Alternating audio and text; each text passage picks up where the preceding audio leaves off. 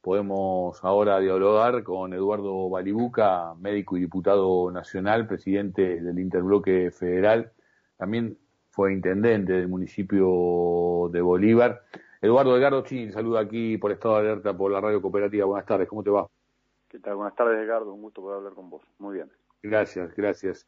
Eh, igualmente. Eduardo, ¿cómo está primero que nada el municipio de, Bolívar con la situación de, del COVID? Hay muchos municipios eh, del distrito bonaerense que están retrocediendo en las fases. Eh, ¿Qué información puedes compartir con nosotros?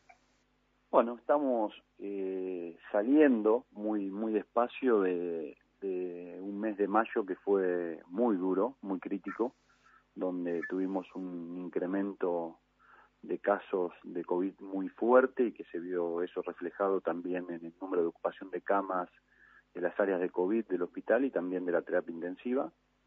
Eh, y ahora, poco a poco, eh, estamos viendo, eh, a partir de medidas, por supuesto, de, orientadas a bajar la circulación, ha tenido un, un, resultado positivo. Pero, por supuesto, muy, muy preocupados. Esto es del, día a día, es una situación que se ve reflejado en, todo el país, donde claramente nosotros en nuestro distrito pudimos hacer un estudio de genotipificación y se ve, está muy instalada eh, las variantes del eh, Manao fundamentalmente pudimos encontrar y que eso se ve reflejado en el impacto que tiene en la salud de nuestra población.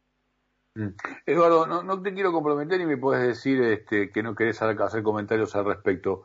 Eh, digo, pero hay eh, un conductor de televisión que es una figura, este, obviamente, de, Bolivia, estoy hablando de, Tinelli, y bueno, fue muy controversial el hecho cuando él eh, inició la, emisión de, su programa del actual año. y bueno, quería saber si, tenías alguna reflexión al respecto.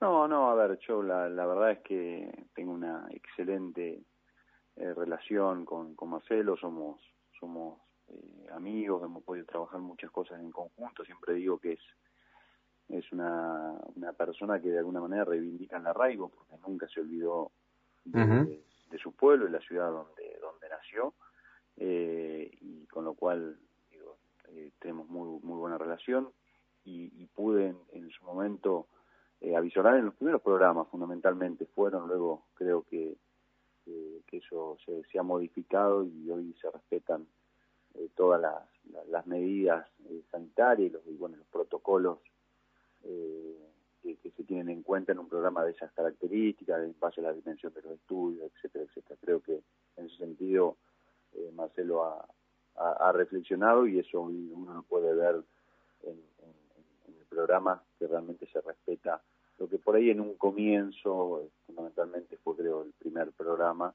eh, parecía que había una dinámica que excedía los límites, ¿no? Eduardo, primera pregunta eh, sobre las situaciones de, esta semana que se están viviendo en el Poder Legislativo. Eh, bueno, primero el paso de varios CEO de representantes de, laboratorios ligados al tema de la producción de, vacunas para enfrentar el COVID quería que compartieras con nosotros una, una reflexión, una conclusión al respecto.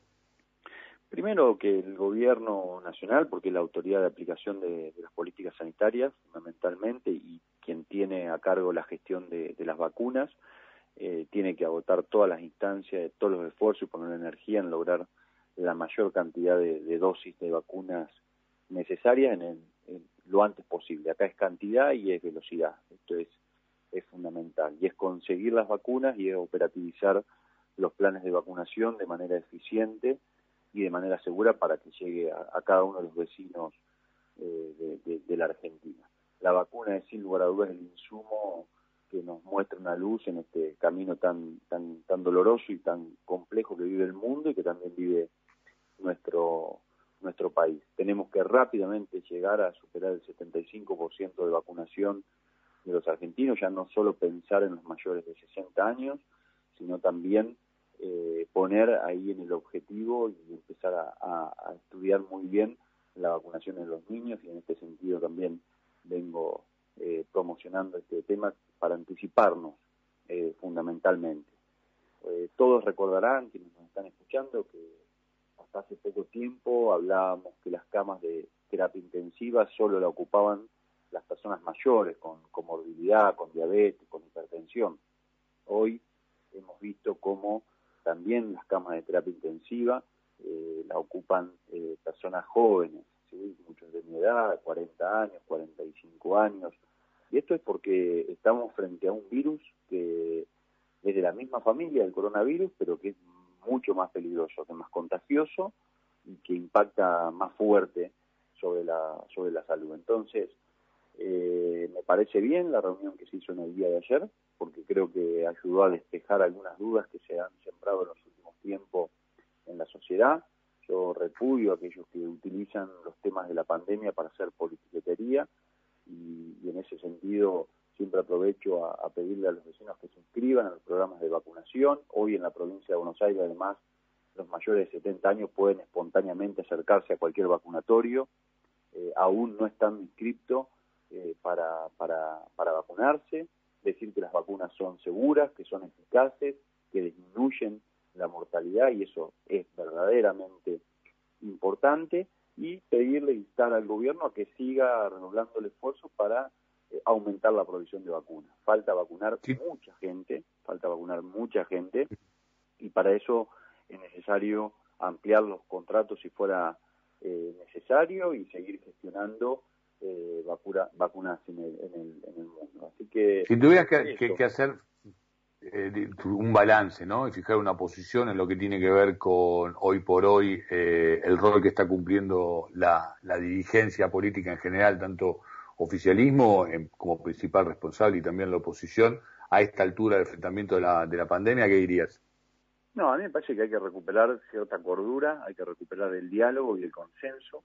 Si hay algo importante en una pandemia y en una situación como la que estamos atravesando, es justamente unificar posiciones porque eso tiene una contundencia en los mensajes y en las políticas públicas que son mucho más aceptadas por la sociedad. Eh, y esto se vio mucho más el año pasado. Eh, en los últimos meses hemos visto que, que, rápidamente se encuentran temas donde se empieza a tironear de un lado y para el otro y lo que no entendemos muchas veces, lo que uno a veces pareciera que, no entiende cierta dirigencia, es que en medio está la, está la sociedad una sociedad que sufre. Las historias que hemos visto estos últimos eh, meses han sido terribles. Nos ha tocado ver familias que donde hermanos han fallecido por COVID, personas jóvenes, donde padres no han podido conocer a sus hijos, y esto lo, lo vemos y es una, una realidad. A veces, esto como médico, pareciera que no hay una correlación entre lo que pasa dentro de un sistema de salud que está eh, tan tensionado con enfermeros, médicos, eh, y personal que están eh, dejando todo eh, en esto y eh, una dirigencia que a veces hasta en algunos momentos ha empujado a la gente a la calle y esto es una, mm. es una irresponsabilidad que hay que, que hay que subsanar y hay que hacerlo porque aún queda mucho camino por, por recorrer. Entonces, por ahí la tarea de uno es eso, tratar de, unificar, tratar de, de de bajar los decibeles de la discusión y poner adelante eh, las cuestiones que son verdaderamente eh, importantes, identificar cuestiones donde por ahí el Estado no, no, no está poniendo la lupa, como por ejemplo hace poquito tiempo he propuesto la vacunación obligatoria en las personas mayores de 60 años porque observábamos que hay muchas personas que no se han inscrito en los programas, sea por miedo, por falta de obligatoria. Obligatoria, sí, sí, sí. La Argentina tiene una, una historia muy fuerte en este sentido, tenemos un calendario de vacunas eh, muy completo, muy completo, de vacunas gratis y, y obligatorias que nos han permitido mitigar eh, muchas enfermedades infecciosas. Entonces es una propuesta que hemos hecho. Eh, a partir de ahí observamos que el gobierno de la provincia liberó la vacunación para los mayores de 70, cosa que nos parece bien. Hoy nos parece que podría ya bajar un escalón más y que sean mayores de 60 años los que se puedan presentar espontáneamente. Ahora, para esto necesitamos vacuna, ¿no? Eh, ya empezamos a anticiparnos y a plantear, observemos bien qué está ocurriendo con los niños. Eh, los niños no han sido mirados con la atención correspondiente, los niños no han sido hisopados ni testeados como deberían haber sido en muchos, en muchos casos. Bueno, estas cuestiones que son planteos que son constructivos al mismo tiempo, porque marcan debilidades, pero para que se resuelvan. Eh, cuando hemos planteado la vacunación para los bomberos voluntarios de la Argentina, eh, nadie imagina un cuartel de bomberos cerrado eh, por, por contagios de COVID. Entonces, bueno, creo que hay muchas cosas que, que se pueden hacer constructivamente y que, por supuesto, quienes toman decisiones pueden evaluarlas y, avanzar en ese sentido.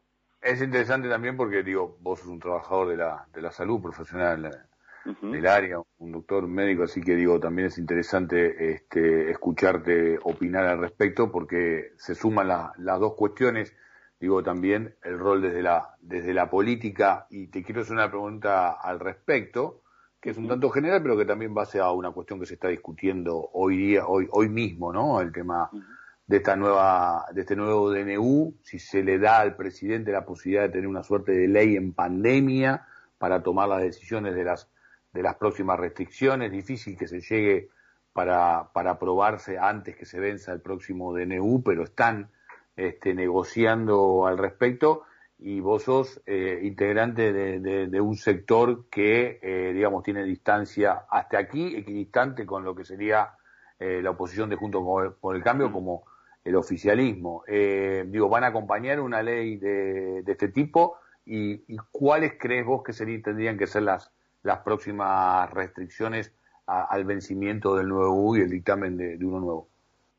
Bueno, primero decirte que hace más de un año eh, le planteé, planteé esta, esta, esta necesidad de tener una herramienta, una ley marco que ordene ciertas eh, decisiones, eh, porque me parecía en ese momento que, que podía evitar en un futuro, que es hoy ese futuro, eh, ciertas discusiones ante determinadas medidas.